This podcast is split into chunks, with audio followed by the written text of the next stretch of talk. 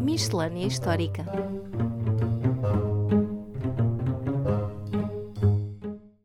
Olá a todos e bem-vindos à Miscelânea Histórica número 31 do podcast Falando História. Eu sou Paulo M. Dias e comigo está, como é costume, Roger Lee Jesus. E, como é nosso hábito, nestas miscelâneas falamos um bocadinho sobre algumas curiosidades, efemérides ou outros acontecimentos mais atuais. Por isso, o que é que traz hoje para os nossos ouvintes, Roger?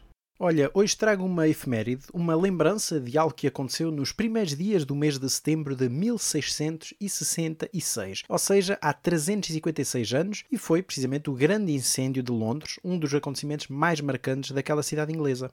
Naquela altura, Londres era uma das maiores cidades da Europa, com cerca de 300 mil habitantes, e na noite de 2 de setembro começou um incêndio numa padaria que pertencia a um certo Thomas Farinor, que rapidamente se estendeu às casas vizinhas e se propagou por toda a cidade. As casas eram sobretudo feitas de madeira, o que facilitou e muito a dimensão infernal do incêndio, que consumiu a famosa Catedral de São Paulo, mais 84 igrejas espalhadas por toda a cidade, 13 mil casas, deixando aproximadamente 80 mil pessoas sem habitação e perdas no valor de 8 milhões de libras. Só não chegou ao sul do Tamisa porque um incêndio em 1633 já tinha destruído parcialmente parte da Ponte de Londres e, neste caso, neste período, quando falamos da Ponte de Londres, a ponte não era apenas uma ponte, enfim, era uma ponte bastante larga que tinha casas e muitas construções em cima, ou seja, o que propagaria muito mais o incêndio, e neste caso isso levou a que a dimensão do incêndio não fosse assim tão grande e não se estendesse então para a parte sul da cidade. Depois de lavrar vários dias, o incêndio ficou mais ou menos controlado no dia 5 de setembro, e esta miscelânea sai originalmente num dia 5 de setembro, daí a escolha pelo dia. Apesar dos esforços da população, o que fez realmente a diferença para conseguirem diminuir os estragos foi o uso da artilharia embarcada pela Marinha, que rebentou com uma série de casas para evitar que o fogo se propagasse de um lado para o outro. Claro que, à época, a culpa do incêndio foi posta nas comunidades estrangeiras que viviam em Londres, como os franceses, os holandeses e os católicos, e a populaça até acabou por matar uns quantos em linchamentos públicos. Mas um dos grandes culpados foi o clima, porque sabemos, pelos registros históricos, que a temperatura no verão de 1666 esteve 1,5 graus acima do normal e a precipitação estava em níveis muito inferiores, o que, claro, fez de Londres uma verdadeira caixa de fósforos. Mas isso não acabou por acontecer apenas em Inglaterra, porque o grande incêndio de Londres abafou outros casos, porque há registro de muitos mais incêndios nesse ano e até nessa década. Por exemplo, mais da metade de Moscovo ardeu em 1648, tal como Delhi em 1662, e até Istambul ardeu várias vezes, por exemplo, em 1660, onde foram destruídas cerca de 280 mil casas. Isto liga-se à interessante questão da crise climática do século XVII, um assunto já bastante estudado que avalia o impacto das questões climáticas nesse século e como afetaram fortemente as mais diversas partes do mundo. E como nós próprios estamos a viver uma crise climática, não é? Uhum. Como toda a gente sabe, proporcionado pela ação humana, porque este tipo de alterações, enfim, nunca aconteceu a este ritmo, a esta velocidade, portanto é sempre importante também conseguirmos ver para trás como é que foi a própria evolução do clima ao longo dos séculos.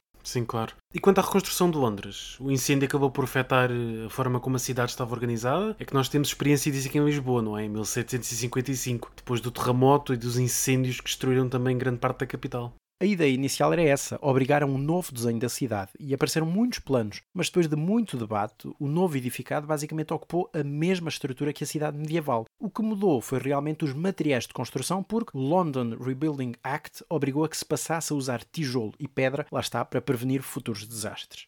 E tu, Paulo, qual é a curiosidade que trazes aos nossos ouvintes? Bom, num dia como hoje, um 5 de setembro, mas quando corria o ano 1877, foi assassinado o líder Lakota Crazy Horse, ou Cavalo Louco em português. Os Lakota eram uma tribo nativo-americana, claro, da família mais vasta dos Sioux, e que habitavam as planícies daquilo que são hoje os estados norte-americanos do Dakota do Sul e do Dakota do Norte. E é a propósito da morte deste líder icónico dos Lakota que vou falar brevemente sobre uma das batalhas mais célebres do oeste americano e que já deu até origem a vários filmes, a Batalha de Little Big Horn, ocorrida naquele que viria a ser, aliás, o estado norte-americano de Montana, a 25 e 26 de junho de 1876.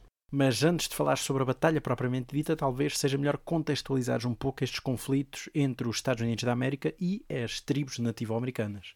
Sim, claro, claro. E como sabemos, quando os Estados Unidos obtiveram sua independência do Reino Unido em finais do século XVIII, o novo país era constituído apenas pelas 13 colónias britânicas originais, todas elas situadas na costa atlântica, claro, e por isso os sucessivos governos norte-americanos começaram a ocupar-se de, entre outras coisas, expandir o território. Isto quer dizer que iam conquistando ou comprando terras a sul e a oeste destes primeiros estados. Por exemplo, em 1803, os Estados Unidos compraram à França de Napoleão Bonaparte os territórios conhecidos como Louisiana, e que eram, aliás, muito mais vastos do que o atual estado do mesmo nome. Décadas mais tarde, em 1867, compraram o Alasca, mas desta vez à Rússia dos Czares. Entretanto, foram conquistando outros territórios, como a Flórida, conquistada aos poucos à Espanha, e acabaram por assumir o controle total deste Estado em 1821. E isto sem esquecer as várias guerras contra o México, que levaram à conquista e ocupação de boa parte dos territórios do Sudoeste americano. Não é por acaso que um dos Estados se chama precisamente Novo México. E isto sem esquecer as muito desiguais guerras contra os povos nativo-americanos.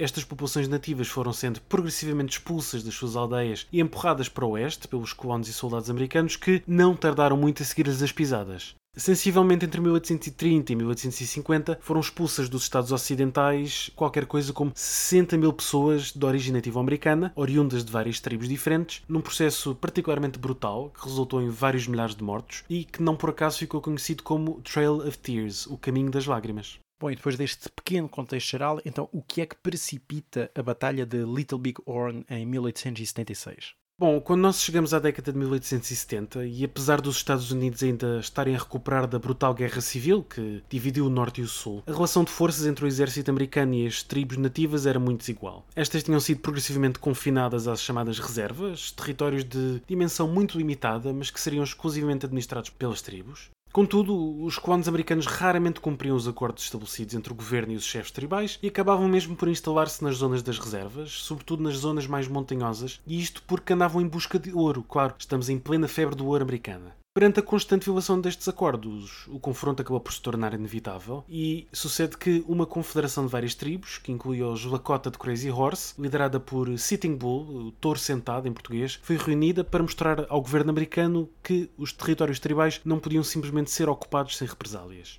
E assim temos que, a 25 e 26 de junho de 1876, um exército liderado por Sitting Bull, que contava com entre 1000 e 2500 guerreiros, enfrentou e esmagou por completo um contingente de cavalaria de 210 soldados, liderados por um oficial americano chamado George Armstrong Custer. Inicialmente Custer contava com cerca de 700 cavaleiros, mas acabou por dividir as suas tropas em três contingentes para, esperava ele, impedir a fuga das tropas inimigas mas os guerreiros das tribos Lakota, Dakota, Cheyenne e muitas outras não estavam a fugir e, aliás, armados com espingardas modernas, acabaram por derrotar os soldados americanos e mostraram que, afinal de contas, ainda eram capazes de punir quem desrespeitava os acordos assinados. Uhum. E esta batalha, que ganhou o nome de Little Big Horn, acabou por tornar-se famosa precisamente por ter sido uma derrota estrondosa das tropas americanas, a própria figura do George Custer tornou-se lendária, tornou-se bastante conhecida, sendo considerada por algumas pessoas um herói, já que enfrentou o inimigo de forma temerária, ou por outros um completo incompetente, que dividiu as suas tropas desnecessariamente e acabou massacrado. Quanto ao homem de quem falei primeiro, Crazy Horse, sobreviveu à batalha, permaneceu em fuga durante o ano seguinte, atacou colonos e tropas americanas ocasionalmente, mas acabou por se render em setembro de 1877, depois da sua mulher ter ficado doente com tuberculose, mas acabou traiçoeiramente assassinado por um soldado americano precisamente no dia 5 de setembro desse ano.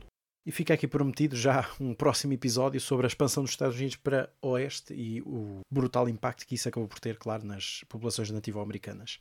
Mas eh, já que estamos numa miscelânea, então qual é, Paulo, a tua, ou a nossa, vá, sugestão da semana?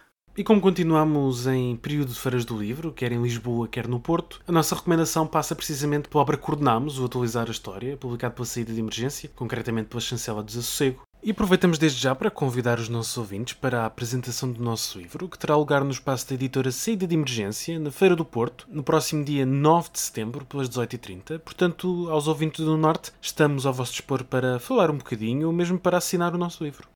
E precisamente, já que continuamos a falar do nosso livro, também damos conta que no próximo dia 10 de setembro, sábado, estaremos em mais uma sessão de apresentação do nosso livro na Feira do Livro de Lisboa, pelas 16 horas, na Praça Laranja, e a apresentação estará a cargo do historiador Rui Tavares. Portanto, na mesma, estão todos convidados, claro, a aparecer para assistir a mais um lançamento e para também podermos conhecer os nossos ouvintes. E hoje é tudo nesta missão histórica número 31, portanto, de nossa parte, até à próxima. Até à próxima.